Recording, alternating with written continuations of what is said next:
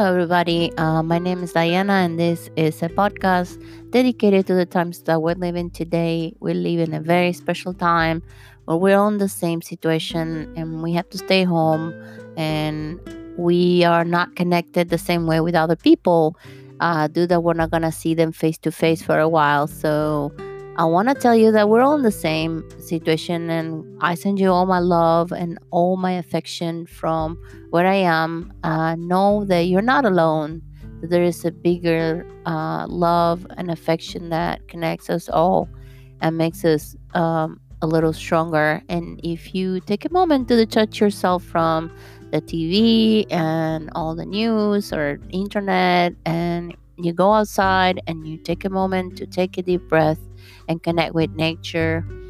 And you can observe the birds that are in your yard, or if you have a window, you can see the beauty of being mindful in the moment and detached from all the things that are going on. If you have a, a moment, if you have the time, and all we're all hurting, we all have lost somebody in this moments that we're living today but I want to focus on the positive. I want to focus on the love and uh, the greatness that we are as humans. Um, I also want to point out something very interesting that um, right now, a lot of people, no matter what their social status is, we all have to stay home, regardless of how much how much money we make.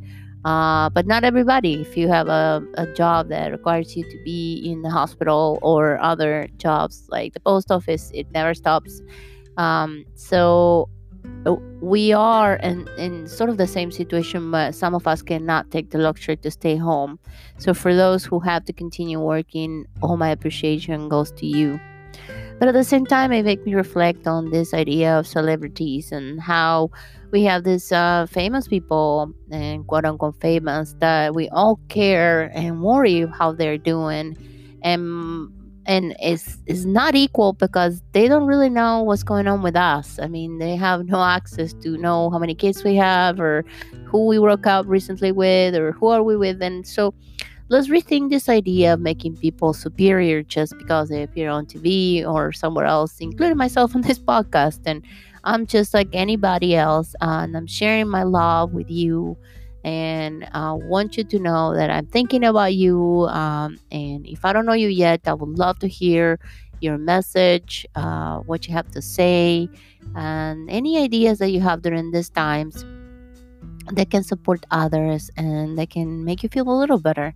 So, thank you again for listening and stay tuned for my next episode.